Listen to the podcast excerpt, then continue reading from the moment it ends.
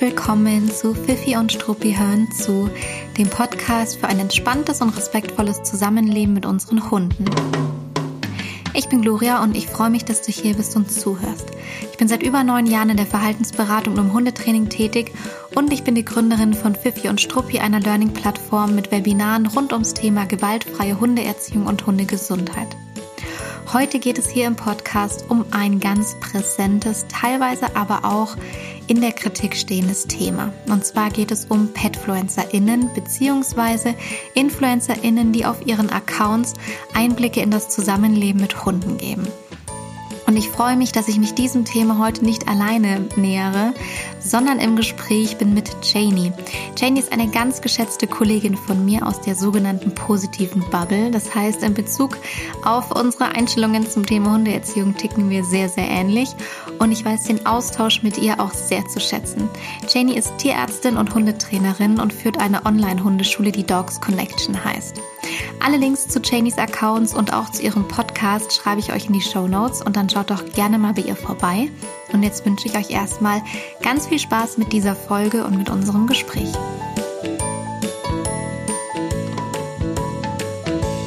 Janie, hi, ich freue mich Hallo. total, dass du hier bist und dass wir so ein, ich bin mir jetzt schon sicher, spannendes Gespräch führen werden und so ein spannendes Gespräch, Gesprächsthema heute haben ähm, und dass ich mit dir da direkt reinspringen darf. Wie geht's dir denn heute überhaupt? Wie bist du heute aufgestanden? Mit welchem Bein? Mit welchen Emotionen?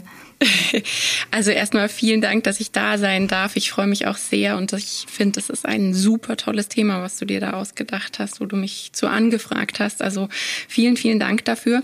Ähm, ich bin heute super gut aufgestanden. Ich bin früh wach geworden. Ich mag das tatsächlich. Ich bin ein Morgenmensch und war schon draußen, als es noch super kalt war und habe mit den Jungs eine Runde gedreht und äh, Musik gehört. Ja, und das sind so meine Vormittage, die ich total liebe. Okay, das heißt, in bester emotionaler Grundstimmung treffen wir dich heute hier an, oder wie? Absolut, nicht, total. Nicht, dass ich es anders erwartet hätte, aber ähm, nein, das ist ja super, weil wir wollen uns in der nächsten ja circa Stunde ähm, dem Thema Petfluencer und Petfluencerinnen widmen. Und das hat natürlich auch einen Grund, warum wir uns dieses Thema rausgepickt haben. Diese Accounts sind ja sehr, sehr präsent, sehr gegenwärtig. Ähm, wir sprechen natürlich gleich noch darüber, wie wir diese Accounts überhaupt definieren, was wir darunter verstehen. Ähm, aber sie sind nicht nur präsent, sondern sie stehen ja schon auch hin und wieder mal in der Kritik oder man hört hin und wieder auch mal kritische Stimmen in dem Zusammenhang. Und genau, deswegen dachte ich mir, ich frage mal kurz nach deiner emotionalen Grundhaltung. Das ist ja die beste Ausgangssituation, um sich auch mal mit, mit vermeintlich kritischen Themen auseinanderzusetzen. Aber bevor wir uns dem Thema jetzt äh, schrittweise nähern, wollte ich einfach gerne mal damit einsteigen, dass wir eine gemeinsame Basis schaffen. Also für den Begriff selbst, Petfluencer, Petfluencerin. Was verstehst denn du eigentlich darunter? Ähm, da fällt es mir jetzt schon wieder schwer, einfach so eine Einsatzantwort zu geben. Weil ich finde, in dem Moment, wo man auf Insta oder auch Facebook, wobei es da bei Insta schon nochmal ganz, ganz anders ist, ein öffentliches Profil hat, ist man irgendwie auf eine Art und Weise schon Influencerin. Und wenn man nur fünf Follower, Follower hat oder, oder zehn, es ist auf jeden Fall so, dass man, was man zeigt, beim Gegenüber etwas bewirkt. Und ob das dann 10.000, 100.000 oder 10 Menschen sind, man muss in dem Moment, wo man öffentlich ist, finde ich, so ein bisschen achtsamer werden mit dem, was man zeigt, was man sagt, wie man Dinge sagt. Und das ist aber auch mit einem ganz großen Learning verbunden. Also da kann ich auch äh, zu mir selber und meiner Insta-Reise dann gerne noch was sagen. Ich denke, was man so im Sprachgebrauch darunter versteht, ist wahrscheinlich ein Profil, was eben durch Werbung Geld generiert und im mhm. Haustierbereich tätig ist. Mhm. Also so das Haustier steht im Fokus. Genau. Ähm, es geht darum, mit Werbung Geld zu verdienen, aber wie du gerade schon gesagt hast, würde ich auch so unterschreiben. Es hat jetzt nichts mit einer bestimmten Reichweite zu tun. Überhaupt nicht. Also gerade da hat sich ja das Blatt extrem gewendet auf Instagram. Ähm, da habe ich tatsächlich auch für meinen ähm, Kanal mal ein Webinar besucht, wo es eben um Kanalaufbau und so weiter ging. Und da wurde auch ganz deutlich gesagt, dass die Mikroinfluencer, wie es genannt wird, also Profile zwischen fünf und zehn beziehungsweise drei und siebentausend, das ist so ein bisschen unterschiedlich definiert, ähm, sehr, sehr in den Fokus geraten sind, weil die eine extrem aktive und enge Community haben. Das heißt, da ist noch dieses Vertrauensverhältnis.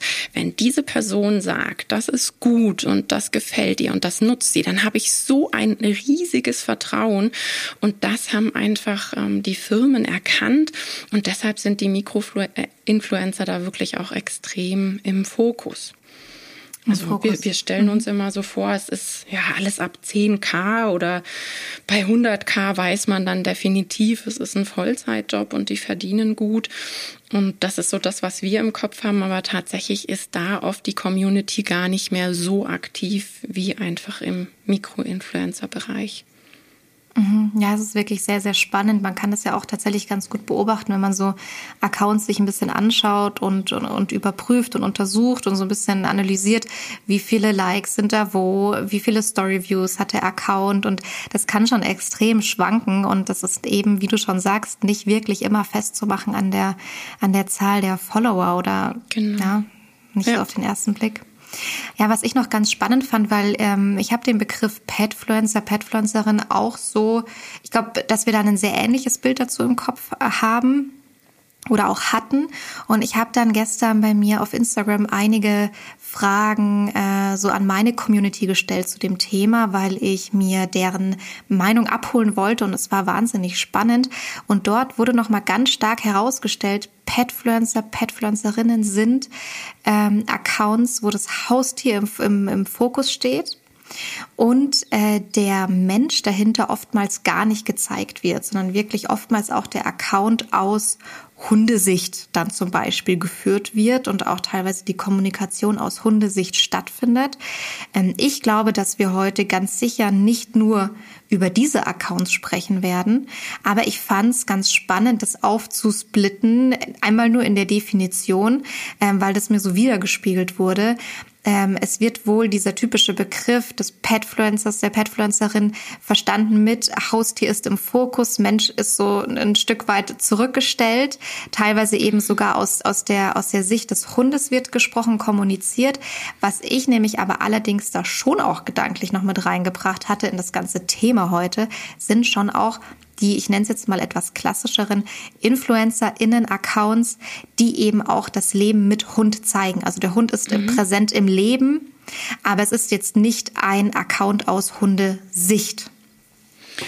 Das definitiv. Also da ähm, gibt es ja auch Analysen, die eigentlich eher zeigen, dass dieses Profil wird aus Hundesicht gesprochen ein Fragezeichen bei uns verursacht und nicht so gut ankommt. Ja, also ich würde definitiv sagen, dass Petfluencer innen eher die sind, ja, wo es gemeinsam, aber wie du sagst, das Haustier steht im Fokus, man hat so einen gemeinsamen Alltag, ähm, aber man, man spricht aus, aus eigener Sicht und nicht ähm, das Haustier bekommt, ja, schreibt unter die Fotos oder in die Videos und, und, und beantwortet Kommentare, als wäre es das Haustier selbst. Also das kommt nicht so gut an. Ja, das hat mir auch eine Followerin geschrieben. Sie hat ihre Masterarbeit zu dem Thema geschrieben. Mhm. Und mhm, ganz spannend und hat sich gestern bei mir gemeldet und hat gesagt, dass ihr Outcome von der Masterarbeit war oder eine, ja, eines, ja. eines von vielen, dass ähm, Profile, die aus Sicht des Hundes kommunizieren, einen schwächeren Einfluss haben als InfluencerInnen-Profile, die ihren Alltag mit Hund zeigen. Eben genau, weil du gesagt hast, es verursacht ein Fragezeichen bei uns im Gehirn. Wir können uns nicht so gut identifizieren mit einem Hund wie mit einem Menschen, genau. der einen Hund hat. Ja. Mhm. Ähm, ist ja auch irgendwie recht verständlich. Ähm, das heißt aber auch, wir haben es jetzt einmal in der Definition ein bisschen aufgesplittet. Wir meinen heute aber tatsächlich, auch wenn wir PetfluencerInnen sagen, eigentlich die, die Mischung aus äh, Accounts, wo der, wo der Hund im, äh, im Mittelpunkt steht, aber hauptsächlich eigentlich sogar InfluencerInnen-Accounts, die halt ihr Leben mit Hund zeigen, aber der Mensch schon auch existiert und ein wichtiger Bestandteil davon ist. Ja, ja, ja, würde ich auch sagen. Auf jeden Fall. Also mir ist tatsächlich auch ganz am Anfang, als ich recht neu auf Insta war, erstmal aufgefallen, was man für einen Einfluss hat, wo dann irgendwo auf dem, in der Story auf dem Foto im Hintergrund ein Spielzeug von den Jungs lag und dann kriegst du zig Nachrichten. Was ist das? Wo hast du das her? Wo kann ich das kaufen? Zeig das doch mal genauer. Dass einem wirklich so Stück für Stück auch auffällt, was da alles wahrgenommen wird und, und was da alles aufgesaugt wird. Und das ist wirklich mhm. was, äh, da müssen wir aufpassen. Das ist ein Learning, was da dazu gehört. Ähm, und deshalb meine ich auch wirklich, dass wir alle Influenzen in dem Moment, wo wir ja persönlich irgendwie durch, durch die Nachrichten, wie wir, wir gehen da ja auch ins Persönliche, ins, wir sind authentisch da und man influenzt die Leute. Es ist einfach so. Mhm. Mir fällt es öfter mal auf, wenn ich ähm, ehemalige Arbeitskollegen treffe oder Freunde, die ich länger nicht gesehen habe und mich dann halt freue, die Person zu sehen und sage, boah, wir haben irgendwie ewig nicht miteinander zu tun gehabt und dann kommt mhm. oft zurück, ja, ewig nicht gesehen, aber ich weiß genau, was du gemacht hast. Und ich denke ja. so, hä, was? Ich weiß genau, was du meinst. so, weil ich jetzt nicht das Gefühl habe, dass ich so stark irgendwie private Einblicke gebe, aber es ist, wie du sagst, es fallen Dinge auf, die man selber vielleicht gar nicht so wahrnimmt oder sieht, ja, alleine dadurch, dass, äh, naja gut, ich habe jetzt einen anderen Blick, weil wir kommunizieren ja gerade nicht über Instagram, sondern über Zoom. Nichtsdestotrotz, ich sehe gerade in dein Arbeitszimmer, das sieht man ja auch auf Instagram und so, genauso wie Leute irgendwie Einblicke in meine Wohnung haben. Es sind ja Dinge, die, die nehmen wir gar nicht mehr so richtig wahr, aber die werden natürlich irgendwie so ein bisschen auf, aufgesogen oder, ja. ja oder, oder mir wird dann manchmal geschrieben, ah, du bist ja auch oft da und dort spazieren, weißt du, so halt im Münchner Umfeld. Ja. Und, ich ja, sehe das ja, in deinen ja. Stories und ich so, ach so, du hast den Wald erkannt, okay. ist klar. Ja, ja, ja, total, absolut. Ja, witzig. Na, was ist denn wahrscheinlich oder deiner Beobachtung nach der Reiz auch daran, ähm, InfluencerInnen zu beobachten, den Accounts zu folgen und da im Grunde auch an diesem, an diesem Alltag zu partizipieren? Oder ist das jetzt vielleicht schon ein vorweggenommener Reiz, ja, dass man eben an einem Alltag vermeintlich partizipieren kann? Oder was, ja, was macht den Reiz wirklich aus von InfluencerInnen-Profilen oder eben auch Petfluencer*innen-Profilen? Ich glaube, das ist wieder so ein mehr Zutaten-Ding. Also du hast schon gesagt, dieses Teilnehmen, dieses sich ähm, ja auch, auch so, so ein Stück weit verstanden fühlen, weil ah, das macht sie oder ja auch so und ah, das ist wie bei uns, ja, man, man identifiziert sich. Auf der anderen Seite wissen wir, dass so dieses Storytelling und der Alltag, das ist einfach so die Geschichte, die gerne geschaut wird, ja. Ähm, brauchen wir nur schauen, was sind die, die Soaps und was man sich alles so im Fernsehen für Serien anschauen kann. Auch da geht's ja schlussendlich immer irgendwie um Alltag, ja, den da diese Leute machen machen. Und ähm, das hat einen großen Reiz. Und dann ist da auch immer ganz viel FOMO dabei. Also so dieses, oh, ich könnte was verpassen, weil irgendwann hat der die doch gesagt, sie will mal zeigen und dann bleibt man dabei und guckt mhm. am nächsten Tag wieder. Und ja, auch dieses, gerade für uns Hundemenschen, glaube ich auch, ist es, gibt's was Neues auf dem Markt? Gibt's was, womit ich meinem Hund noch was Gutes tun kann? So dieses, mhm. ist ja auch eine Sprache der Liebe, Geschenke machen, umsorgen, Fürsorge. Und ja, dass man dann mitbekommt, was gibt's wieder Neues auf dem Markt? Was kann ich meinem Hund Gutes tun? Und natürlich ist dann auch dabei, Insta lebt von guter Stimmung. Das lebt davon. Es sind ja so diese Momente, wo wir alle als Hundemensch, die haben ja alle im Alltag, wo wir denken, oh, ich könnte meinen Hund auffressen, so lieb habe ich den gerade. Dieser Moment ist so, so toll. Und der ist dann auf wunderschönen Fotos festgehalten, mhm. ja, und, und dann noch mit schönen Texten oder Zitaten. Und das sind so Momente, wo, wo wir alle Hundemenschen Menschen einfach so dieses, ach, ist das toll, ja. Und da wird halt nicht gezeigt, wie der Hund ähm, Durchfall hatte und unten in den Flur gekackt hat und ich danach alles putzen muss. Und ähm, ich habe vorhin schon zu dir gesagt, das hält keiner die Kamera drauf, wenn ähm, der Hund die Pohaare voller Kot hat und ich den mhm. duschen muss, ja. Und ich total genervt und gestresst vom Tag bin. Und, und, es ist immer gute Stimmung. Es, ist, es fühlt sich immer gut an. Man kann sich da immer so diese Spritze positiv Vibes geben. Und mhm. ähm, ich glaube, das hat einen ganz, ganz großen Reiz. die Welt erscheint so schön. Ja, und dann glaube ich auch, ist es ein Stück weit auch der Neid, das habe ich schon hier und da rausgehört, dass, boah, die Person hat eigentlich nur ein Handy, so ist immer die Vorstellung, brauchst nur ein Handy und hast halt einen Hund und, und machst du deinen Alltag und filmst den so mit. Und auch das wissen wir ja, die, die Menschen haben so 15 Sekunden Snaps aus der Story und basteln sich daraus für 24 Stunden, die überhaupt nichts mit der Realität zu tun haben müssen. Und dann denkt man so, man hat da nur den Alltag, ein Handy und kann sich damit einen Lebensunterhalt finanzieren. Mhm. Und das mhm. hat natürlich schon einen total grandiosen Reiz, dass man, ja, sich denkt, Mensch, das will ich auch und kann ich das nicht auch einfach machen? Ich glaube, das spielt schon auch damit. Also ich würde sagen, es ist mit so ein, ganzen so ein Reiz Komponenten-Ding. Hm. Mhm. Genau, also es ist auf jeden ja. Fall so ein viel Komponenten-Ding.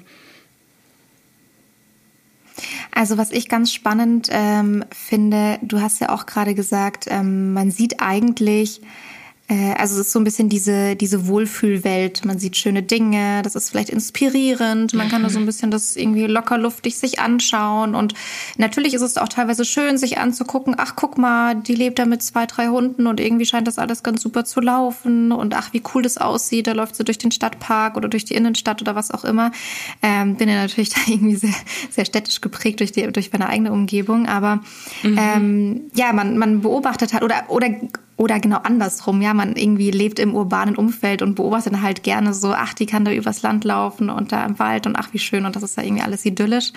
Ähm, aber du hast ja auch schon im Vorgespräch mhm. kurz zu mir gesagt, ähm, es geht ja gar nicht unbedingt darum, dass man vielleicht die negativen Seiten oder die Nervmomente des Alltags, dass man die nicht zeigen möchte, sondern du hast ja auch die Beobachtung gemacht, dass das eben auch die Dinge sind, die deutlich schlechter geklickt werden oder angeschaut werden. Leute schalten ab, Leute wollen sich damit gar nicht befassen, oder? Also das ist ja, es geht ja gar nicht unbedingt darum, dass diese Total.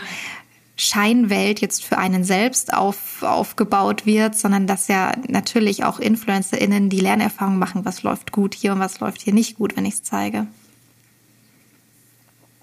Absolut. Und das vergessen eben ganz viele, was wirklich für Storytelling-Mechanismen und auch Können dahinter steht und auch Strategie.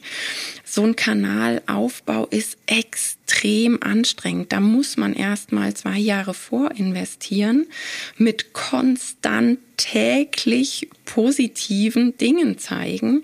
Und dann kann man anfangen, darauf aufzubauen und sozusagen ernten, was man gesät hat.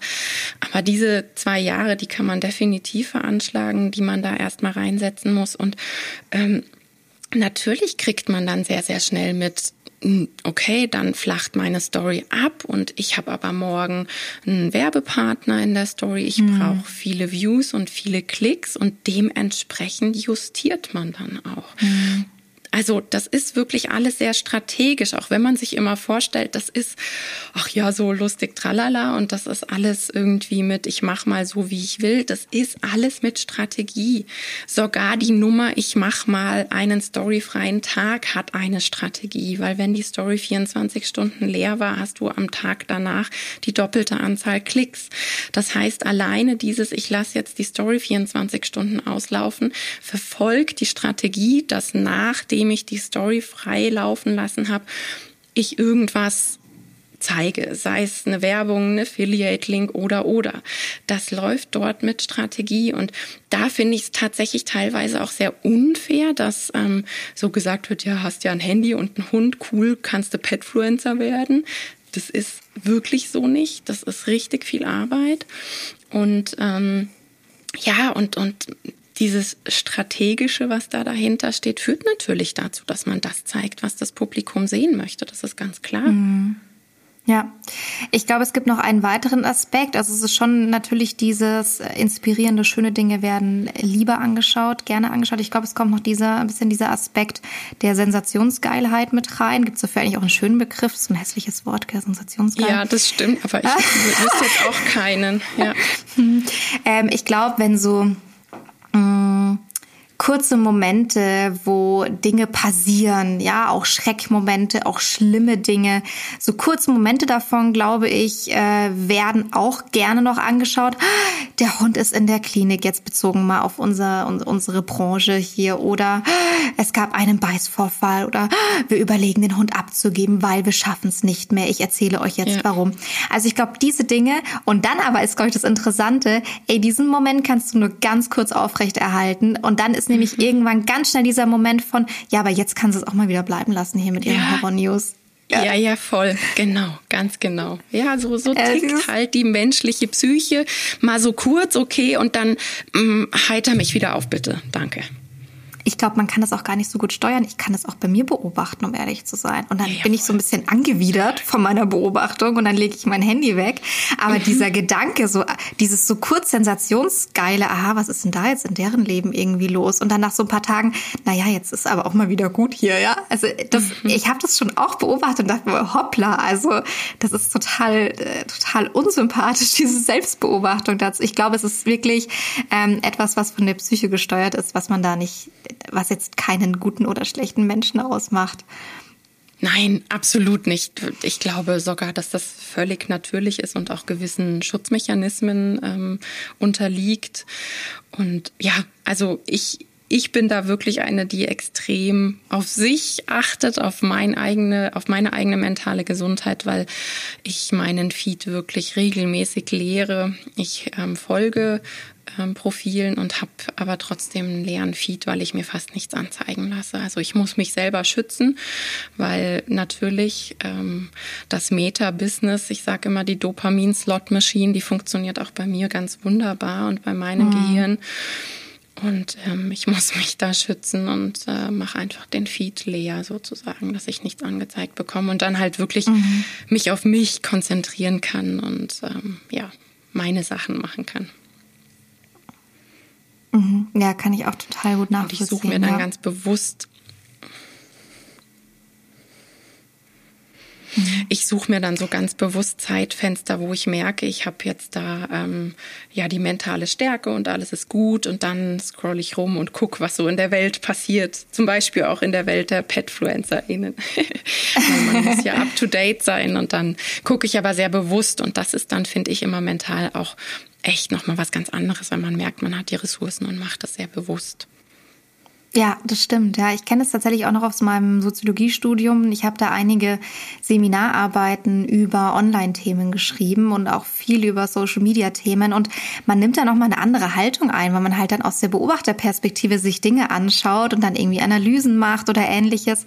Das ist echt ähm, eine ganz andere Herangehensweise, als wenn man jetzt irgendwie mal auf dem Sofa liegt und dann irgendwie in Instagram versinkt und dann irgendwie fünf Dinge sieht, die einen ärgern und dann sich da bei der sechsten Sache sich denkt, warum habe ich mir diese sechs Sachen jetzt angeschaut eigentlich? Und ähm, ja, ganz, ganz spannend eigentlich. Äh, ich habe die Frage auch tatsächlich an die Community gestellt. Also was ist euer Reiz eigentlich, euer Antrieb? Warum guckt ihr euch Petfluencer-Innen-Profile an? Was ist auch der Mehrwert, den ihr euch da irgendwie rausziehen könnt? Mhm, und es, mh, es gibt schon Doppelungen mit den Dingen, die wir eh schon genannt haben. Also dieses Thema Einblick in den Alltag, gerne aber auch ein sehr authentischer Einblick in den Alltag. Also es wurde schon auch angekreidet, ähm, dass eben oft so die vermeintlich perfekte Welt gezeigt wird. Aber da haben wir jetzt natürlich eh schon irgendwie dazu was gesagt, was da vielleicht auch dahinter stecken könnte. Ähm, was ich spannend fand, es wurde schon auch genannt, gerne auch mal Produkttests und Empfehlungen, solange diese halt wirklich authentisch und ehrlich gemeint sind. Also das ist schon auch was, was teilweise mit der Antrieb war, also auch diese, naja, eigentlich Werbungen mitzusehen und mhm. Produkttests dann zu sehen. Mhm. mhm. Es wurde eben angeregt auch, dass gerne Dinge gezeigt werden dürfen, die nicht so gut laufen, ja, wenn irgendwas mal irgendwie verändert werden muss oder ähnliches. Und Tipps wurden genannt, äh, ohne eine Konkretisierung und aber auch das Thema Tipps zur Erziehung des Hundes. wurde auch ganz konkret, also nicht, das sind keine Einzelnennungen, sondern natürlich äh, Mehrfachnennungen, die ich zusammengefasst habe.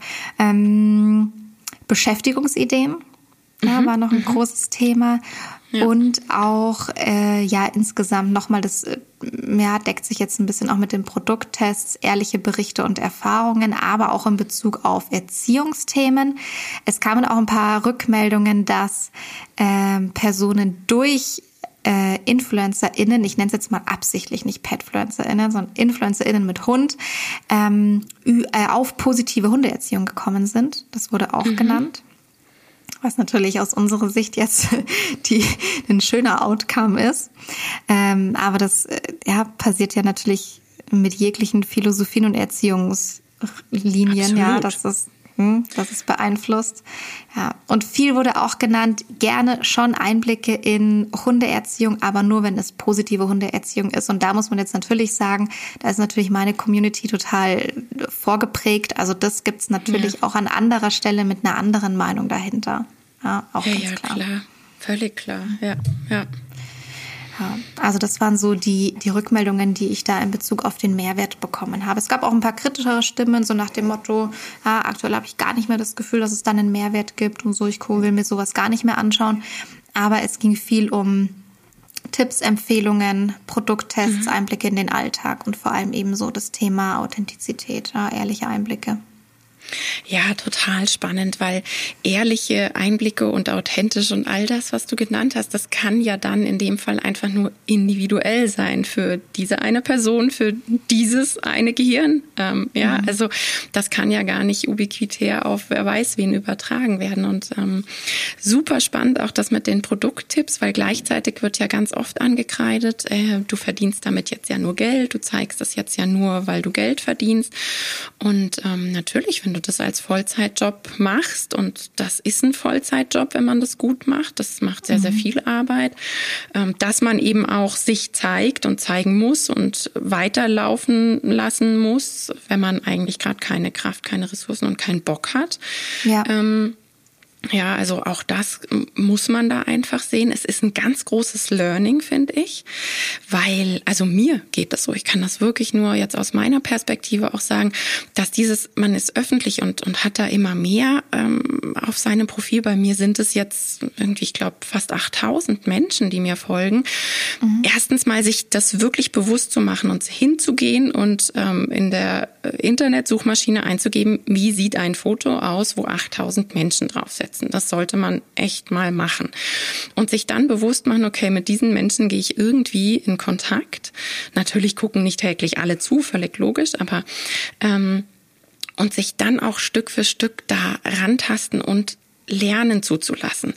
Also ich muss ganz ehrlich sagen, ich hätte auf den Job keine Lust, weil man kann es gefühlt ja nur falsch machen und es stecken hinter jedem Profil Menschen. Wir sind alle Einzelpersonen, wir sind Menschen mit ganz normalen Gefühlen und Emotionen und wir machen Fehler. Und ich finde gerade auf Social Media die Fehlerkultur, wie wird mit Fehlern umgegangen? Wie wird mit Menschen umgegangen, die sagen, ey, das habe ich gestern echt doof formuliert, ich habe das mhm. rausgenommen, ich habe das verändert oder boah, echt, die Story hätte ich nicht machen sollen oder oder ging mir auch schon so, dass ich dann Feedback bekommen habe und gedacht habe, ah, das war jetzt echt einfach so wupp raus. Das kannst du nicht mehr bringen.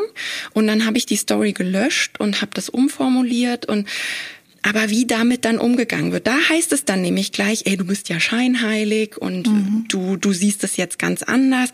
Wo ich immer denke, nee, das nennt, nennt sich halt einfach Learning, weil wir haben das alle, glaube ich, nicht einfach mhm. gelernt zu sagen, ich ähm, überlege mir jetzt jedes Wort und, und lege alles auf die Goldwaage. Und da muss man dann ja auch ein Mittelmaß finden, weil wenn ich wirklich alles bis ins kleinste Mühe zerdenke, dann ist es so weit weg von authentisch sein wie irgendwas. Und mhm. auf der anderen Seite soll ich authentisch sein, aber ich muss achtsam sein.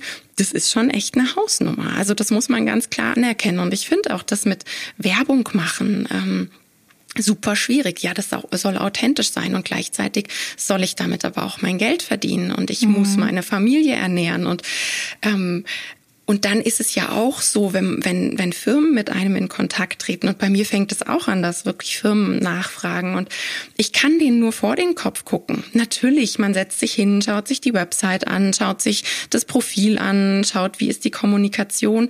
Aber das hat ja alles schlussendlich Grenzen. Und was dann eine Firma einen Monat später macht, habe auch ich nicht in der Hand.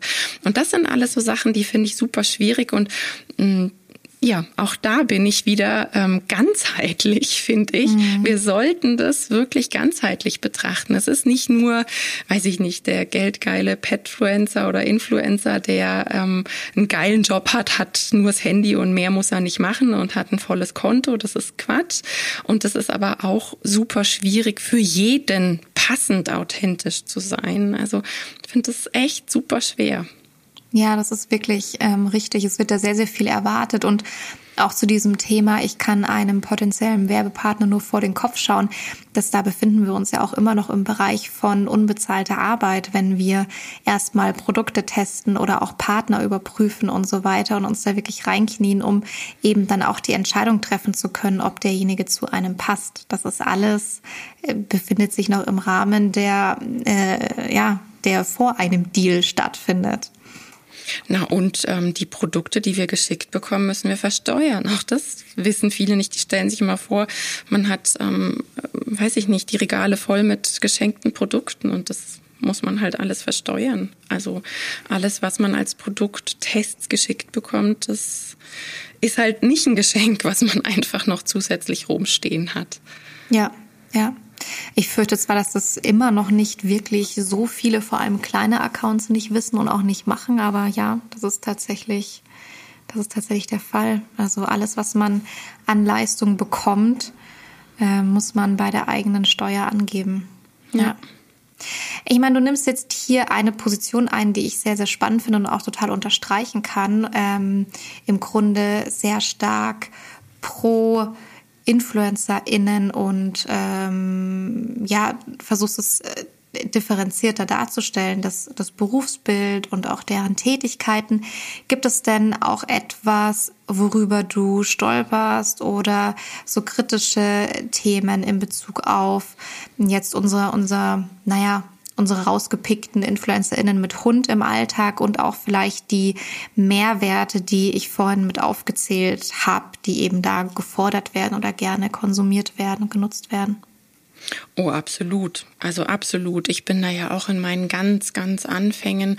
Ne, da hat man so nach Hashtags gesucht und ist dann entsprechenden ähm, Profilen gefolgt, um so ein bisschen da reinzukommen in diese Szene auf Insta und ja, wo soll ich anfangen? Also ähm, da gibt's viele Sachen, die ich wirklich kritisiere. Eben dieses Bitte, ne, das Foto, was das Menschenhirn fünfmal sieht, das ahmt es nach. Das ist einfach so. Ähm, es wird als normal empfunden und dein Hund hat da gerade absolute Stresssignale und der find, also gerade im Thema Hund-Kind, da, da äh, explodiert in mir alles, wenn ich ähm, so Fotos sehe mit Herzchen drumrum. Und da habe ich auch schon eine Influencerin wirklich super nett damals angeschrieben und gesagt, ey, mm, du hast ein riesiges Profil und das sehen so, so viele Menschen und die glauben jetzt alle, dass dein Hund sich dabei wohlfühlt und denken, ein Hund, der sich wohlfühlt, sieht so aus. Yes. Dabei ist mhm. es genau umgekehrt. Der hat gerade die Körpersprache von einem Hund, der mit dem Rücken zur Wand steht, der völlig im Freeze ist, der kurz vor der Explosion ist. Und das ist hochgradig gefährlich, was du da gerade zeigst. Ähm, habe da eine ganz böse, flapsige Antwort bekommen, habe das nicht persönlich genommen, habe mir nur gedacht, na, wer weiß, mittlerweile kann ich so ein bisschen nachfühlen, ähm, was man da alles für Kommentare bekommt, wobei ich wirklich sehr, sehr achtsam war mit meinen Worten und es mhm. hat sich auch was getan, es hat bei ihr extrem viel gewirkt. Seitdem war nie wieder der Hund in der Story mit Kind zu sehen. Also ich habe dann so ein paar Monate, ich immer mal wieder reingeguckt, wie es jetzt ist, weiß ich gar nicht, aber ähm, also das wären so Themen, wo ich wirklich wirklich sage, so, puh, holla, ähm, ja, das sehen ganz viele Menschen bitte, bevor man sowas postet, sich auch immer ein bisschen drüber Gedanken machen. Ist das eigentlich besser im Familienchat aufgehoben oder ist das was, wo man eben Menschengehirne influenzt? Ja. Und ja, da kommt jetzt natürlich so ein bisschen der Punkt mit rein, ähm, dass das selbst oft so nicht empfunden oder erkannt wird dass diese Körpersprache da vielleicht kritisch Ganz ist. Genau. Ganz also diese genau. der Unwissenheit darüber. Das Problem ist ja aber tatsächlich nur, dass man sich ja trotzdem der Verantwortung bewusst sein muss, dass man da Dinge zeigt, die man vielleicht selber wo man vielleicht selber nicht weiß, dass man einen kritischen Inhalt zeigt und man geht trotzdem damit raus und äh, und postet es eben als ja der glückliche Hund und ähnliches. Also das ist die Schere geht da natürlich aufeinander auseinander, weil derjenige denkt sich, naja, ich überprüfe ja die Dinge, die ich in die Öffentlichkeit gebe, aber mir ist nichts aufgefallen. Aber dann doch so ein bisschen vielleicht den Gedanken zuzulassen, dass nur weil man halt keine Ahnung schon 20 Jahre Hunde hat, dass man vielleicht trotzdem nicht alles über hündische Körpersprache wissen kann. Das ist da glaube ich ähm, ja, eigentlich total nötig, aber so wahnsinnig schwierig, weil natürlich fällt einem etwas nicht auf, was einem nicht auffallen kann, weil man es nicht weiß oder nicht gelernt hat. Ja, und deshalb äh, bin ich tatsächlich, also ich habe ja vorhin ähm, darüber gesprochen, dass ich der Meinung bin, es ist ein Learning, wenn wir da hineinwachsen, sichtbarer zu werden. Und ähm, ich finde es super wichtig und immer wieder toll, wenn ich wirklich ja, achtsame, nette, wohlwollende Kritik bekomme, dann nehme ich das sofort mit auf. Ich spreche mit meinem Team darüber. Ich gehe da voll ne, wieder spazieren mit Musik mhm. und und überlege da drauf rum und und ähm, komme dann entweder zum Schluss, ey, da muss ich mir noch mal Infos zu holen, da muss ich drüber nachdenken oder auch, das mache ich so nicht mehr, da verändere ich meinen Weg jetzt. Mhm. Ich finde, wir sollten da den Menschen eben schon eine Chance geben und nicht gleich draufkloppen verbal, um es mal so zu sagen. Mhm. Deshalb bin ich da auch eben ja, achtsam in, ins Gespräch gegangen und, und habe mir gedacht, sie wird es einfach nicht wissen. Ich bin mir absolut sicher, dass sie das nicht gemacht hat, um, um ihr Kind zu gefährden oder ja, den Leuten beizubringen, dass gestresste Hunde eigentlich sich total wohlfühlen. Also, ne, ja. das will ich überhaupt nicht unterstellen. Und da finde ich eben auch wieder, man muss beide Seiten sehen, Chancen geben zum Lernen und, und dann aber auch gucken, will da gelernt werden. Also definitiv. Ja. Ja, also. Ja, weil es wäre schon ein spannender Umgang damit natürlich gewesen, zu sagen, oh, mich hat eine Hundetrainerin angeschrieben und darauf aufmerksam gemacht, genau. dass man das und das und das in der hündischen Körpersprache beachten sollte oder beachten kann, wäre eigentlich auch ein sehr spannender Umgang damit gewesen. Dann würde sozusagen die Community von der Person ein bisschen mit, mitlernen, mit, mitwachsen. Ja, voll. Bei solchen. Total. Mhm. Ja, ja, total. Ja. Hm, okay, ja. also das Thema, ich stelle etwas dar, was äh, eigentlich einen kritischen Inhalt darstellt, egal ob ich es jetzt bewusst mache oder nicht. Ja, in der Regel ist es ja unbewusst, da sind wir uns, glaube ich, sehr einig. Ähm, das wurde auch tatsächlich von meiner Community auch zurückgespielt. Das waren auch Nennungen, die ich häufig bekommen habe, dieses Thema, mhm. äh, womit ich gar oder was ich kritisch finde oder womit ich gar nicht umgehen äh, kann oder möchte, ist ähm, eben äh, Körpersprache vom Hund, die ganz, ganz falsch interpretiert wird. Mhm. Äh, Umgang zwischen Kind und Hund, das war da auch eine ganz häufige Nennung. Ja, ja das glaube ich total. Ja, und dann eben schon auch. Ähm, ich bin letztens über ein Reel gestolpert. Ähm, da ist mir dann wieder eingefallen, als ich vor ein paar Tagen mit meinen Jungs ähm, draußen Videos drehen wollte und sie mir einfach deutlich gezeigt haben, sie haben gerade keinen Box, es warm, sie wollen baden gehen. Mhm. Und ähm, ich bin dann so, ich habe da keinen Druck, weil ich mache das einfach für mich und ob ich das jetzt für einen Online-Kurs aufnehme oder in zwei Wochen, das ist mir wurscht, ja. Ähm, aber wenn ich dann einen Werbepartner habe, ähm, da steht ja sehr, sehr viel dahinter. Ich muss das zurückschicken, dann wird das in die Abnahme, ge, ge, also das, das ja, mhm. das muss abgenommen werden, das wird korrigiert, dann kriegst du Feedback, du musst es nochmal erneuern, nochmal verändern. Der Hund muss abliefern. Der muss auf Punkt abliefern, ob er kann oder nicht, ob es da warm ist oder nicht. Und da hat man eben auch gesehen, gesehen, dem Hund war total heiß. Der hatte ein Stressgesicht vor Hecheln. Ähm, der wollte so ein bisschen aus dieser Situation raus und wurde dann da halt reingelockt. Und ähm, ja, da, da ging in mir dann schon wieder so dieses, okay, da ist dann auch hm, die, die Schere schwierig, gell? Ähm, dieses, mhm. wann ist es ein, ich muss jetzt abliefern, weil wir haben da einen Werbepartner und wir brauchen auch das Geld. Das ist unser Monatsgehalt. Und da ist aber ein Lebewesen, hm, ja, was Gefühle, Emotionen hat und einfach gerade nicht möchte und darf das Nein sagen, dieses Lebewesen. Also da glaube ich, ist es auch schwierig. Und ähm, ja klar, wir gucken da natürlich ganz besonders hin. Gell? Wenn wir Reels sehen oder Fotos sehen, wir schauen da anders drauf mit einer ganz anderen Brille. Ja, ja. Ich muss mich da auch selber ein bisschen manchmal äh, zurückfahren, weil man kann da schon auch überkritisch werden. Es ist trotzdem eine absolute Momentaufnahme, außer es ist ein längeres Video und so weiter. Aber ja, also mit Argus-Augen und man kann da natürlich auch wahnsinnig viel rauslesen. Das muss man auch mal ganz klar sagen. Also ähm, man kann da sehr viel rauslesen, was für ein Verständnis von Körpersprache derjenige hat. Ja. Ähm, auch ja, auf genau. Webseiten und Co. Also das sind schon so die Stellschräubchen, die man da äh, extrem gut äh, bewegen kann, drehen kann, äh, an dem man erkennen kann, wie viel Verständnis für hündische Körpersprache irgendwo da ist. Ähm, ja, Dein Punkt davor fand ich aber wahnsinnig wichtig. Ich wollte ihn noch mal kurz herausheben. Ähm, es ist eben nicht nur Arbeit von dem Menschen, diesen Account zu pflegen und aufzubauen, sondern es ist auch Arbeit für den Hund. Das könnte man jetzt wahrscheinlich je nach Hund, ja, und je nach Thema auf dem Account sehr, sehr bedürfnisorientiert, sehr, sehr spaßig umbauen. Ich glaube, dass viele Hunde auch eine wahnsinnige Freude daran haben, dass mit ihnen was gemacht wird, dass da Interaktion da ist, dass mit denen vielleicht ein kleiner Trick aufgebaut wird für etwas oder extra vielleicht auch eine Unternehmung passiert, um etwas zu testen und etwas auszuprobieren. Man geht dann vielleicht mal in eine schöne Umgebung, um irgendwie schöne Videos zu machen oder ähnliches. Also ich glaube, da kann schon viel auf der Mehrwertseite für den Hund sein, aber ich glaube, es muss einem wirklich wirklich klar sein, wenn man damit ähm, vorsichtig ähm, umgehen möchte in Bezug auf den eigenen Hund, dass man wirklich sagt, ähm, Content-Produktion, was anderes ist es ja nicht, Content-Produktion ja. ist ja. auf der Arbeitsseite und nicht auf der Spaziergeh-Bedürfnis-orientiert, alles ist schön für den Hund-Seite. Also es ist nicht die, die Quality-Time für den Hund. Ich meine, man kann es so gestalten im besten Fall, aber ich würde, um auf Nummer sicher zu gehen, wirklich sagen, ey, das ist eine Stunde oder anderthalb und auch das ist schon für viele Hunde viel zu lange, viel zu viel und viel zu lange. Ähm, und dann ist aber der restliche Tag wirklich Freizeit und Pause und Bedürfnisse ausleben und Energietanks wieder aufladen und nicht, ähm, ach, ich habe ja heute schon viel mit dem Hund gemacht, weil wir haben schon drei Fotos für Kooperationspartner gemacht. Ja, total. Aber weißt du, für mich ist da auch wieder so dieses Gedankenspiel, inwieweit ist da Zeitdruck? Ähm, man muss einfach in dem Moment, wo man mit Hund ähm, arbeitet, ein ganz anderes Zeitfenster einplanen. Dann kann es regnen, der Hund hat keinen Bock mitzumachen, der zeigt es sehr, sehr deutlich. Dann muss mhm. man die Fotosession vielleicht nochmal machen.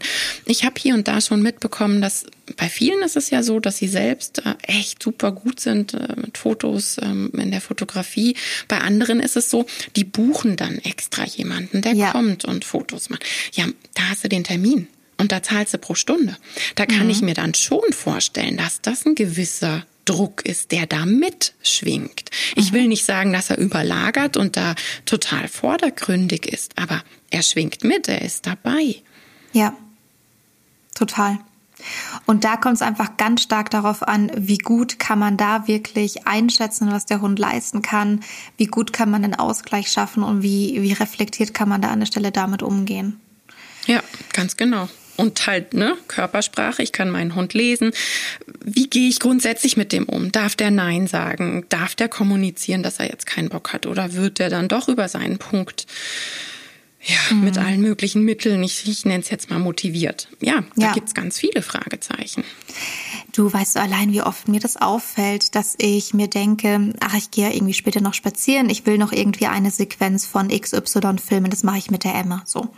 Ähm, und dann äh, ist es oft so, wirklich ganz, ganz häufig so, dass sie sich entweder in irgendeinem Unrat wälzt, in eine Schlammpfütze gesprungen ist oder irgendwelche anderen Dinge und ich schmunze dann genau. da halt genau. darüber und denke mir, okay, gut, also Video abgehakt für heute. Aber ähm, da gehen ja nicht alle so damit um und du hast schon gesagt, der Zeitdruck ist da. Das heißt, dem Hund wird verboten, von diesem Weg jetzt wegzugehen. Du wirst dich nicht wälzen, du gehst nicht ins Wasser, du gehst ja, da und da und da und da und da nicht, weil du musst ja jetzt schön aussehen. Ja, da ist kein Schlammfleck auf der Fliege vom Hund gewünscht oder auf dem Geschirr, das jetzt präsentiert wird oder oder oder. Das ist schon auch ja, kommt da schon auch noch das, mit dazu. Das habe ich mich schon ganz oft gefragt. Ich meine, natürlich, ja, wenn meine Jungs Richtung See rennen, kann ich die schon auch stoppen. Für mich ist dann aber immer die Frage, würde ich das jetzt tun für ein Video und ein Foto? Mhm. Also ich beantworte das immer mit Nein und ich bin da dann auch anders, was meine Kursvideos anbelangt. Da mache ich dann auch Videos mit dem schlammigen, nassen Kenny, das mir schnuppe. Ja, ähm, ja weil genau das, glaube ich, also das ist für mich auch so ein Anspruch, dieses authentisch sein. Mhm. Ich habe oft, dass ich dann ähm, denke, komm, das Video machst du, gehst du schnell aufs Feld. Ich bin da ja sowieso echt privilegiert. Ich kann mir das Stativ und alles schnappen und laufe nach hinten auf die Wiesen oder in den mhm. Wald. Ähm, Und wenn das nicht klappt, mache ich das hier oben im, äh, in meinem Dachbodenbunker, mhm. ähm, wo drumherum nur Holzwände sind. Das sieht schrecklich aus, aber ähm, dann habe ich dann halt ein Video von hier drin, weil mir das wurscht ist. Mir geht's um die Sache, die ich zeigen möchte, um die Übung, die ich zeigen möchte und nicht um alles ist schön und geleckt und die Hunde sind extra gebürstet und haben die Haare gelegt. Ähm, und das ist, glaube ich, auch schon etwas, was ich ganz bewusst mache, weil ich das zeigen möchte, dass es eben unperfekt ist und ja. dass aber das Video und das die Übung und das, was ich eigentlich zeigen wollte, dadurch nicht verloren geht, sondern es ist halt Alltag, es ist Realität und nicht gestellt. Ja, Total. Ich habe das auch häufiger in Videos, die ich dann in Webinaren einbaue, dass ich schon irgendwie, wenn ich die einbaue, muss ich schon kurz schmunzeln. Ja. Und wenn ich sie, wenn ich sie zeige, muss ich einmal kurz dazu sagen. Und das kann auch mal sein, dass ich sage, mein Timing war dann nicht gut, ja, aber ich zeige es euch mal und ich sage euch, warum das vielleicht gerade nicht gut war. Ja, Oder ähm, irgendwie, ja. Äh, ja, keine Ahnung. Also ich habe gestern ein Video eingebaut für ein Rückrufwebinar, das heute Abend mhm. stattfindet. Und es ist so, die, die Emma kommt auf mich zugerannt, ich filme das gerade und am Ende sage ich so, äh, und mein Bruder und mein Freund waren mit, wir waren zusammen spazieren, das ist schon ein bisschen länger her. Und am Ende hört man so auf der Aufnahme, dass ich halt mein Markerwort sag und dann merke, dass ich den Futterbeutel nicht in der Hand habe. Und dann rufe ich so, Futterbeutel, Futterbeutel, Futterbeutel. So mhm. völlig schaftig halt, wie man in Bayern sagen würde. Und ich muss ja. immer so drüber lachen, weil ich mir so denke, oh, eigentlich wollte ich dieses Ende noch wegschneiden. Nee, es ist es halt da drinnen. Aber ja. Ja. ja. So okay, das heißt, äh, wir fassen noch mal kurz diesen Kritikpunkt zusammen, oder? Es geht darum, das ist nicht nur Arbeit für den Influencer selbst, auch Arbeit für den Hund.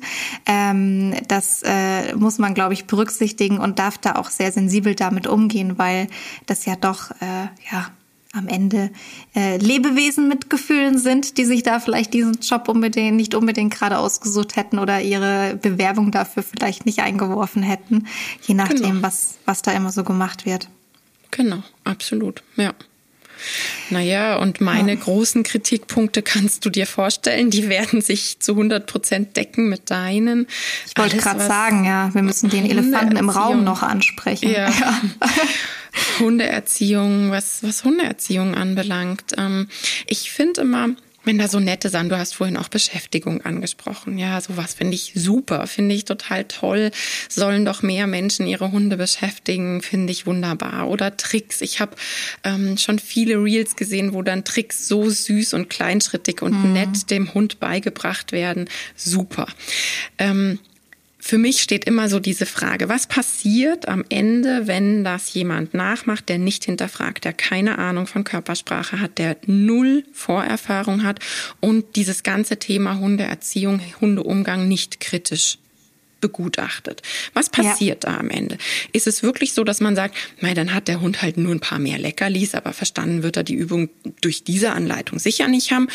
Okay, komme ich auch noch mit klar.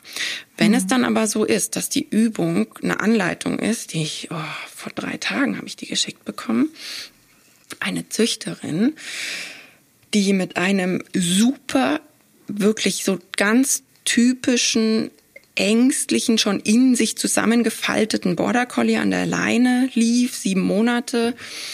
Und ähm, der Hund hat sich eh schon nicht mehr getraut zu schnuppern. Der hatte den Kopf schon so abgesenkt. Man hat immer das Wahlauge gesehen, wie der Hund so mit ne, schön viel Weiß im Auge von unten nur zum Menschen hochguckt, so von der Seite. Und dann hat er einmal eine Sekunde die Nase Richtung Boden geführt und dann hat sie wirklich diesen massiven Schritt auf den Hund zu, auf den Boden gestampft und den Hund so zwei Schritte nach hinten abgedrängt, frontal und erklärt dabei, spricht dabei so ins Handy. Also der Hund ist völlig in sich zusammengefallen. Der Schwanz, gut, hängt beim Border Collie sowieso, aber ne, du kannst dir mhm. vorstellen, wo er war. Ähm, der Hund ist nur noch mit gekrümmter Rückenlinie, mit hängendem Kopf. Ähm, er hat sich dann auch nicht mehr getraut, zum Menschen zu schauen, ist nur noch neben ihr gelaufen. Und ähm, sie erklärt dann so ins, ins Handy, man hat ihr Gesicht nie gesehen, also sie hat immer so runter auf den Hund gefilmt. Sie erklärt dann einfach so und ähm, das damit ist es jetzt für die nächsten Stunden erstmal gegessen und jetzt läuft die hier bei Fuß. Der Hund hat sich danach natürlich nirgendwo mehr getraut zu schnüffeln. Ähm, die Dame hat natürlich nicht im Handy erklärt, was passieren kann, wenn dieser Schreckreiz zum Beispiel mehrmals hintereinander mit einem Fremdhund passiert. Dass mhm. dann nämlich der Hund verknüpft, immer wenn ein fremder Hund kommt, fühle ich mich so beschissen und deshalb will ich jetzt fremde Hunde vertreiben. Zum Beispiel wäre die klassische Verknüpfung. Mhm. Ähm, und dieses Video hatte hunderte Kommentare. Boah, danke, was ein grandioser Tipp. Mein Jüngling hat im Moment auch nur Hormone, kann nicht mehr an der Leine laufen. Du, du, du, du kannst es dir vorstellen. Mhm. Das ist ein grandioser Tipp. Mache ich gleich nachher. Boah, danke für den Tipp. Habe ich vorhin gleich ausprobiert. Wenn ich das mal gewusst hätte, wie gut das funktioniert. Ja, denen hat niemand erklärt, dass das nur kurzfristig gut funktioniert, weil die Herdplatte ist immer noch auf zwölf, das Wasser im Topf kocht. Mhm. Da wurde kurzfristig der Topfdeckel draufgehalten, um das kochende Wasser runterzudrücken. Aber wenn die Herdplatte weiter auf zwölf bleibt, dann ne, knallt einem mhm. der Deckel irgendwann um die Ohren oder man muss mit mehr Druck arbeiten. Der gelernt hat der Hund gar nichts, außer dass der Sozialpartner Mensch echt gefährlich werden kann, ohne deutlich ersichtliche Vorhersage. Und da sind wir in einem Bereich, ähm, wo ich sage, das ist so hochgradig gefährlich. Mm. Und auf der anderen Seite gibt es ja dann doch auch viele InfluencerInnen, die sagen, ich verorte mich im, im Zuge, äh, im Bereich der positiven Hundeerziehung. Ich zeige dort Einblicke und gebe dort irgendwie Trainingseinblicke. Wie kritisch siehst du das da an der Stelle? Ähm, ich ziehe da für mich immer ganz klar die Grenze. Ich finde ähm, so allgemeine Sachen, ne, wo man einfach sagt, das ist jetzt nichts, was in Problemverhalten mündet. Also jetzt zum Beispiel alleine Bleibtraining. Dafür Tipps geben, finde ich auch immer völlig übel. Mhm. Ähm, ja, wenn dann schon alleine mit den Begrifflichkeiten, na, der hat keine Angst, der hat jetzt die Sachen kaputt gemacht, weil dem war langweilig, mhm. der war jetzt trotzig oder sowas. Da, da fängt's mhm. für mich dann eigentlich schon an, wo man jetzt auch sagt, ja, gut, da sind jetzt nur Tipps mit da Leckerlis und den Hund so beschäftigen, könnte man auch abhaken, aber viele glauben ja und haben wirklich so dieses tiefe Vertrauen, dass das eine Verhaltenstherapie ersetzt. Und da fängt für mich dann ein Problem an.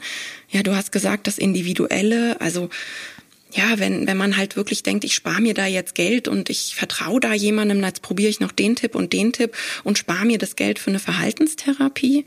Mhm. Ähm, ansonsten, wenn das so, so kleine Sachen sind wie ähm, mein Hund springt mich immer an, wenn ich heimkomme. Da dann mhm. zu sagen, Streufutter, wenn du zur Haustür reinkommst zum Beispiel, finde ich total okay.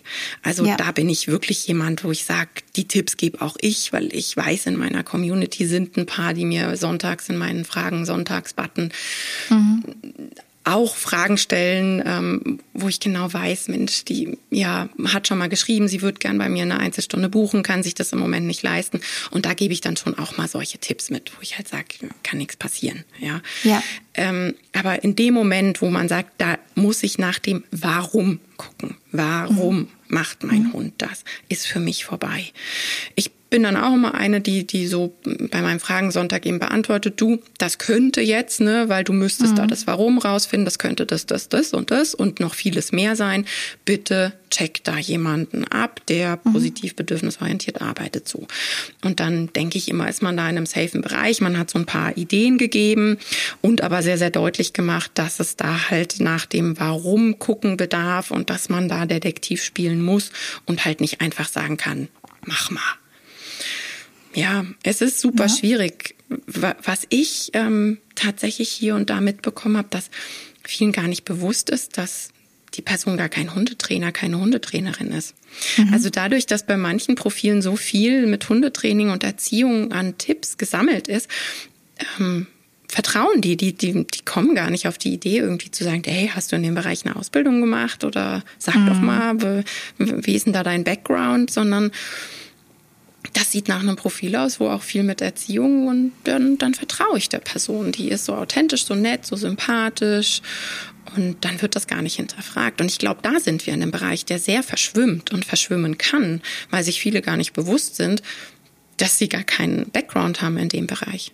So spannend, dass du das sagst. Ich habe mir das tatsächlich auch in meine Notizen reingeschrieben. Das ist so eine Beobachtung der letzten Monate von mir gewesen, dass äh, InfluencerInnen, ähm, die auch viel im Austausch waren mit Querverlinkungen und mal hier eine gemeinsame Aktion und da mal eine gemeinsame Aktion mit HundetrainerInnen, dass die so verschmelzen gefühlt, mhm. dass das mhm. große Influencer-Profil als äh, ja kompetentes Hundeerziehungsprofil wahrgenommen wird. Genau. Und das das ist total spannend, ja, was da, was da so miteinander verschmilzt. So der eine bringt die Reichweite und der andere bringt so den, den Input. Ähm, und dann verschmilzt es und dann ist, kann man das oft tatsächlich nicht mehr so richtig gut voneinander unterscheiden. Ähm, und ja, also wer ist da die, die Fachfrau, der Fachmann gerade und wer ist da halt Hundehalterin, was ja überhaupt jetzt nicht, äh, nicht wertend gemeint ist. Aber irgendwo muss es ja einen Unterschied geben, sonst hätte das Berufsbild keine Berechtigung. Ja, ja, absolut. Ja. Na, du hast vorhin noch einen Punkt gesagt, den fand ich sehr spannend. Ähm, du hast gesagt, mh, mm, äh, dann will jemand noch eine Sache ausprobieren, bevor er sich eine Einzelstunde bucht oder ähnliches. Mhm. Und das höre ich auch ganz oft, dieses, ja, ja ich probiere noch dies und das und sonst würde ich nochmal auf dich zurückkommen oder ja, so klar. nach dem Motto. Ja, ja, den Satz ähm, kennen wir alle.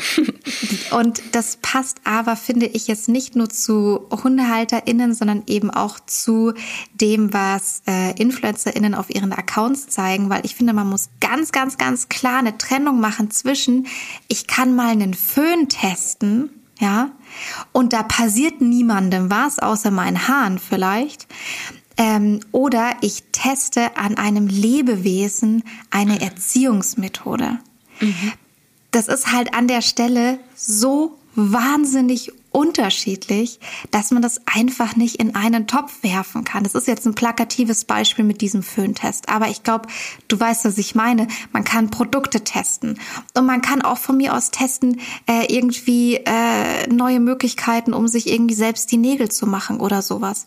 Ähm, also es wird ja viel im Beauty-Bereich ähm, wirklich auch äh, Dinge selbst getestet und ausprobiert und dann wird da irgendwie ein Erfahrungswert abgegeben. Aber doch bitte nicht in Bezug auf Erziehungsmethoden und den Umgang mit fühlenden Lebewesen. Da muss doch wirklich ein Unterschied gemacht werden. Und wie stark kann man einen Hund versauen, weil man fünf Erziehungstipps mal ausprobiert hat, bevor man zu einem Trainer oder einer Trainerin geht? Aha, total. Also ich nutze da immer super gerne ähm, des deutschen Liebling, das Auto. Ähm, ja, so, so ein total tolles neue Auto, neues Auto. Wer würde da, wenn irgendjemand sagt, ey, musst du am Motor nur mal da und da Schräubchen und hier Schräubchen, ach, spar dir das mit der Werkstatt, probier doch erstmal. Da würden ja. doch alle oder ein Großteil würden sagen, ähm, spinnst du oder was? Mhm. Aber beim Hund, ja, wo, du hast gesagt, fühlendes Lebewesen, mein Sozialpartner, ein Familienmitglied. Ach mhm. komm, lass mal ausprobieren. Das mhm. finde ich immer phänomenal. Also da macht's immer in meinem Kopf so einen Blitz, wo ich mir denke, stopp, wo bin ich anders abgebogen? Wie, wie kann das sein, dass ich das so absurd finde, dass ich eher am Auto irgendwas ausprobieren? Nein, würde ich auch nicht tun. Ähm, aber mhm. Ich, ich weiß es nicht. Ich finde es einfach, ich kann es nicht nachvollziehen. Es ist wirklich, das ist so bei mir immer der Bereich, wo ich dann sagen muss, ich muss still sein, weil ich, ich kann es nicht nachfühlen, nachempfinden, nachvollziehen. Da mhm. weiß ich nicht. Da bin ich völlig anders abgebogen irgendwo. Ja, ja, total.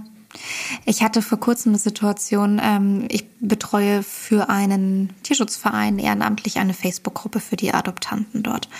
Mhm. Und dort werden natürlich auch manchmal Fragen gestellt und auch eben zu Erziehungsthemen Fragen gestellt. Und ähm, da kam dann das Thema auf, dass eine ja, nach eigener Aussage sehr erfahrene ähm, PS, also Pflegestelle, die schon viele Hunde vom Verein eben auch als Pflegehunde hatte, dass die mit dem aktuell derzeitigen Pflege nicht ganz so gut zurechtkäme und jetzt war irgendwie so der Worst Case, der Pflegehund hat irgendwie die Tochter oder Cousine oder Nichte oder irgendjemand aus der Familie gebissen. Mhm. Und dann kam eben die, die kurze Anleitung oder die kurze, der kurze Hinweis, ähm, ja, ich habe da noch gar nicht irgendwie wirklich jetzt jetzt, äh, also ich, ich konnte mir gar nicht erklären, wie das jetzt dazu gekommen ist, weil ähm, ich habe der Person, sagen wir mal, es war die Nichte, ich bin mir ganz sicher, aber es ging jetzt nicht um ein Kinder, so ein erwachsener anderer Mensch Ähm, ich habe der die letzten Tage immer schon Futter in die Hand gegeben und die konnte die Hündin füttern ähm, und konnte sie dann auch während des Fütterns irgendwie streicheln. Und heute, wie aus dem Nichts heraus, ähm, hat die dann sich zwar noch ein Leckerli genommen und dann aber richtig zugepackt. Wo ich dann mhm. auch geschrieben habe, wo ich dann wirklich auch geschrieben habe, weil ich dachte, ich kann das gerade einfach nicht diplomatischer formulieren. Ich habe gesagt, mhm. du bist schuld daran. Das ist, ja. du hast es ausgelöst. Ja. Es ist halt einfach so. Futterlocken ist wahnsinnig gefährlich. Und da Konflikt kannst du mir dreimal. So Hormone. Genau. Und da kannst du mir dreimal sagen, dass du eine, eine, ähm, eine erfahrene Pflegestelle bist. Ich weiß, dass die Leute das nicht böse meinen und nicht irgendwie äh, sich dabei nichts, nichts Schlimmes denken. Das weiß ich alles. Aber es war halt auch die, genau dieser Kontext. Ich wollte es halt erst mal selber. Ich ich dachte mir, ich probiere es halt erst mal selber, bevor ich mir halt Hilfe hole.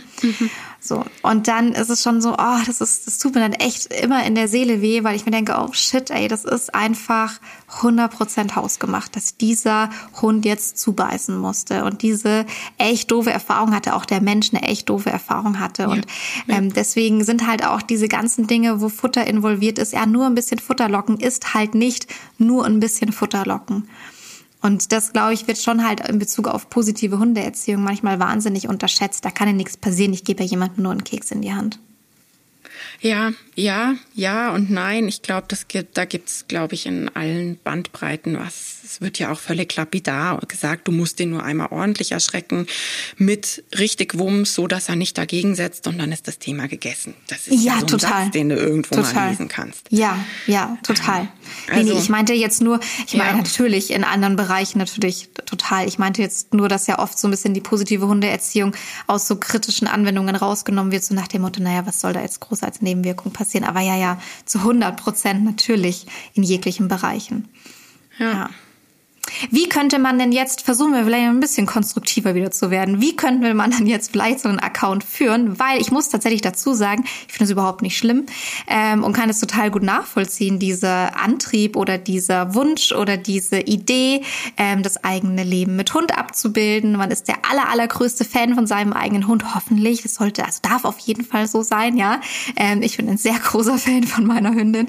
Ähm, und da auch irgendwie die Umwelt daran teilhaben äh, zu lassen und da Einblicke zu geben, daran ist ja erstmal überhaupt nichts schlimm und überhaupt nichts verkehrt. Ja. Ähm, und da, ich habe mir so gedacht, vielleicht können wir ja mal so, so ein bisschen Wünsch dir was spiel, spielen, wir beide, mhm. und uns mal so ein bisschen wünschen, ja, laut ausgesprochen, wie man denn so einen Account, ich nenne es jetzt einfach mal unkritisch führen könnte, aus unserer ganz persönlichen Sicht. Mhm. Also ich ähm, bin der Meinung, dass man klar kommunizieren sollte, wo sind meine Stärken, was ist mein Tanzbereich und was nicht. Ähm, dass man einfach ganz klar kommuniziert. Hm, das geht jetzt in den Trainingsbereich, da arbeite ich super gerne mit XYZ zusammen, da möchte ich jetzt gar nichts weiter zu sagen. Ja. Ich habe ja früher ganz, ganz viel Hund-Kind-Geschichten auch auf meinem Profil gehabt. Da wurde ich super viel, weil ne, du hast ja auch eine kleine Tochter über kinderpsychologische Dinge gefragt. Und ich habe immer wieder stupide diesen Satz, ich bin weder Kinderpsychologin noch irgendwas in dieser Richtung. Dazu kann ich gar nichts sagen. Wenn, dann könnte ich sagen, wie ich es mit meiner Tochter mache. Da mhm. ist dann N ist gleich eins. Und mhm. ähm, so, also einfach diese klare Kommunikation, wo der Tanzbereich ist und wo er aufhört. Ich glaube, weil vielen das nicht bewusst ist, wenn man das dann wirklich immer nett und deutlich und klar stellt, dass das irgendwann auch normaler wird und eben die Menschen auch gar nicht mehr so diese Erwartung haben, ach Mensch, da kriegt doch auch Erziehungstipps. Ich glaube, vielleicht ist die sogar Hundetrainerin, hat die in dem Bereich was gemacht oder der. Ich glaube, das würde dann wegfallen, wenn man deutlich und klar kommuniziert.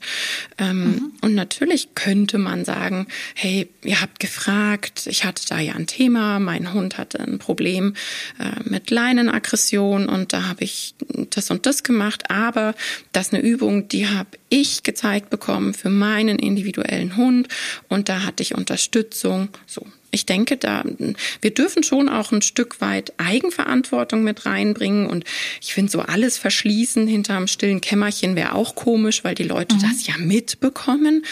Aber, mhm. also ich arbeite da mit, mit einer Petfluencerin zusammen, die das meines Erachtens wirklich super schön macht. Also, mhm. ähm, die war bei mir in Trainings, im Einzeltraining und da hatten wir eben auch so Leinenprobleme und andere Hündinnen und wie sie das kommuniziert und dann auch zeigt, was sie für eine Übung gemacht hat, was ihr super gut geholfen hat, aber dann auch wirklich immer mit dem Verweis, hey, ich habe da die Stunden bei ihr genommen und hol dir da Hilfe, weil du musst dann gucken, warum macht es dein Hund und was sind die Auslöser.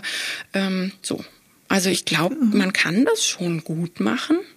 Mhm. Finde ich auch eine sehr gute Grenze oder einen sehr guten Punkt zu sagen, ich beziehe es zum einen ganz stark auf meinen Hund und meine individuelle Situation ähm, und verweist dann auf einen Trainer oder eine Trainerin oder eine Hundeschule, mit der man zusammengearbeitet hat oder vielleicht auch eine Philosophie oder ähnliches. Ähm, ich persönlich finde, man dürfte da sogar auch den Cut machen. Aber klar kann man auch Einblicke ins Training zeigen, wenn man auch da eben mit dem, mit dem Hinweis rangeht, ähm, ja, dass man das mit jemandem gemeinsam aufgebaut hat oder dass da was dahinter steckt und dass es jetzt eben die Anleitung für den ganz eigenen individuellen Hund ist, ja. Ich finde auch die, die, äh, die Idee zu sagen, ey, ich verlinke denjenigen, ähm, mit dem ich da vielleicht zusammengearbeitet habe oder verweise auf jemanden, von dem ich mir dann einen Tipp geholt habe, ähm, der dann ja im besten Fall ja das beruflich macht. Ähm, das finde ich eine sehr, sehr, sehr schöne Herangehensweise. Weil was ich wichtig finde, wir dürfen nicht vergessen, dass dieses, ich hatte vorhin das Bild von Herdplatte auf 12, kochen das Wasser im Topf und einfach den Deckel oben drauf drücken. Das ist super salonfähig, das geht ratzfatz super schnell. Das ist so dieses, boah krass, du hast nur das gemacht und hast das mhm. Ergebnis, wie geil, das will ich mhm. auch. Wir haben es viel schwerer, gesehen zu werden und als toll empfunden zu werden. Wir müssen mit PetfluencerInnen zusammenarbeiten, weil auch da, wenn man so rumguckt, zumindest ist auch so mein Gefühl, ne, du stolperst über ein Reel, was 4,5 Millionen Likes hat, dann kannst du dir sicher sein, das ist aus dem Aversivsektor. Mhm. Ähm, und von daher finde ich es schon wichtig, dass, dass wir da auch gucken, mit wem können wir zusammenarbeiten, wie können wir mhm. das nett machen. Ähm, deshalb war auch so mein, mein Grund, warum ich immer sage, wir sollten alle Seiten sehen und beide Seiten sehen. Und ich bin zum Beispiel überhaupt kein Fan davon, dass hochgradig alles und überdacht kritisch zu sehen, weil ich finde schon, wir dürfen sagen, ich habe das so und so gemacht, aber gell, bei anderen nicht. Und mhm. dann auch die Menschen ähm, mit ihrem Denken und ihrer Verantwortung alleine lassen, weil sie komplett verstecken und immer alles so formulieren, damit bloß keiner auf die Idee kommt, was selbst auszuprobieren. Das kriegst du nicht hin. Mhm, stimmt, ja. Also so ein Mittelweg mit ich kommuniziere das und ähm, aber eben auch dieses wir haben InfluencerInnen auf unserer Seite, die ja. eben auch mit ihrer Reichweite positives Training nach vorne bringen und salonfähiger machen und sagen, ja, hey, hat länger gedauert, aber dafür ist das jetzt so nachhaltig, dass ich seit einem Jahr nichts mehr machen muss. Mhm. Und ähm, ja, da sind wir drauf angewiesen und ähm, ja, also finde, mhm. da sollten wir auch wieder so einen Mittelweg finden, der ganzheitlich ist. Ja, total. Und ich finde es auch einen schönen Hinweis. Also auch wir arbeiten im kleinen, im kleinen Rahmen mit Influencerinnen zusammen, was natürlich ja auch schon zeigt, da haben wir da keine Grundabwehr oder Grundaversion dagegen, sondern man guckt halt, wie, äh, welche Einblicke zeigen die in den Alltag, wie bauen die das auf, wie, wie wird es dargestellt, wird da eben auch klar kommuniziert oder vielleicht etwas vorgegeben, was vielleicht nicht unbedingt jetzt den, den Tatsachen zu 100 Prozent entspricht. Und ich finde, da gibt es auch wirklich richtig schöne Best Practices, mit denen man dann auch total gerne und total gut zusammenarbeiten kann. Und ja, also die Grenze finde ich schon mal super, die du da genannt hast. Ich habe ja gesagt, wir dürfen Wünsch dir was spielen. Deswegen würde ich noch vielleicht schon diesen kleinen Wunsch einwerfen, dass ähm, Profile, die wirklich äh, Hundebilder auch in Interaktion mit Kindern oder anderen Hunden oder Menschen abbilden, dass sie sich vielleicht schon in Bezug auf hündische Körpersprache ein bisschen fortbilden, weiterbilden. Also wenn ich wünsche dir was spielen ja. darf, würde ich das noch mit in den Raum werfen. Ja, bitte, absolut. Also ich finde, ähm, Hund-Kind-Bilder sollten, ja, sind auch wieder die Momente, wo ich gern mit einem Button das Internet löschen können wollen würde. ja, also gerade auch Baby und so dieses, ähm, man kommt mit Baby frisch geboren nach Hause und ja, oh, total. Wäre auch auf meiner Wunschliste. Perfekt. Also wir haben schon äh, klare Kommunikation, wo Kompetenzen liegen und wo sie nicht liegen, auf was man vielleicht zurückgegriffen hat, welche Ursprungsquelle vielleicht hinter einer Anleitung steht ähm, und dieses Thema, sich mit hündischer Körpersprache auseinanderzusetzen, weil das ist natürlich auf Social Media das, was da sehr, sehr, sehr präsent ist. Ja, ähm, und dann würde ich noch einen Punkt mit aufgreifen, den wir eigentlich vorhin schon recht ausführlich ähm, genannt haben, nämlich das Thema zu reflektieren, dass das schon auch eine Form von Arbeit für den Hund gerade ist. Oder, oder zu reflektieren, wenigstens ist es gerade Arbeit oder ist es für den Hund gerade wirklich Freizeit, was wir hier machen und an anderer Stelle einen guten Ausgleich schaffen und auch mal den Mut haben und das Selbstbewusstsein haben zu sagen, lieber Kooperationspartner, mein Hund hatte gestern Bauchschmerzen, ich konnte einfach XY nicht machen und ich wollte es auch nicht machen, weil ich hier ganz klar über eine Grenze von meinem Hund drüber gegangen wäre. Mhm. Ja, das habe ich auch schon gesehen. Ja, absolut. Müssen wir da sonst noch was ergänzen in unserer, in unserer Wünsch, Wünsch dir was Liste oder war es das eigentlich schon? Also, ich würde sagen, dass wir die total wichtigen Themen angesprochen haben. Und ansonsten wird sein wie immer, wenn wir jetzt fertig sind, fällt mir danach noch was ein, was ich hätte sagen können. Das ist irgendwie bei jedem Podcast so. Aber auch da dürfen wir den Anspruch gehen lassen, alles gesagt zu haben. Ja, alles, alles ist keine vollumfänglich, ja genau. Wir haben nicht den Anspruch, alles vollumfänglich abzudecken. Das ja. stimmt. Oder wir ergänzen es dann noch auf Instagram oder so, wenn uns was einfällt. Genau, ja. nein, ich glaube, also die allerwichtigsten Punkte haben wir gesagt und ich glaube, es ist sehr deutlich rausgekommen, dass wir überhaupt nicht dieses grundsätzliche fürchterlich weg damit aufhören, ähm, sondern einfach ja ein Überdenken, reflektieren, achtsamer sein mit dem, was man zeigt, wie man es zeigt und wie man kommuniziert. Und ansonsten, ja, ich habe mich auch schon influenzen lassen, kann ich dir sagen, mit Produkten, die ich gesehen habe, wo ich total dankbar war, dass ich das gesehen habe und, und mir das dann gekauft habe. Mhm. Naja, klar, also wer ist davor gefeit? Niemand, oder? Muss ja auch gar nicht. nicht. Ja. Muss ja. ja. auch gar nicht. Ach cool, aber ich würde sagen, äh, ich habe zwar noch so wahnsinnig viele Ansätze, äh, weitere Gesprächsideen und Fragen auf meinen Notizen hier stehen, aber ich würde sagen, wir belassen es dabei für den Moment für heute und finde, du hast es jetzt echt nochmal sehr, sehr, sehr, sehr schön zusammengefasst am Ende. Mm, und ich glaube auch, dass wir damit doch für den einen oder anderen ein, ein, eine ganz schöne Folge und einen ganz schönen Mehrwert schaffen konnten. Also vielen lieben Dank, dass du hier mit im Gespräch und mit im Podcast warst.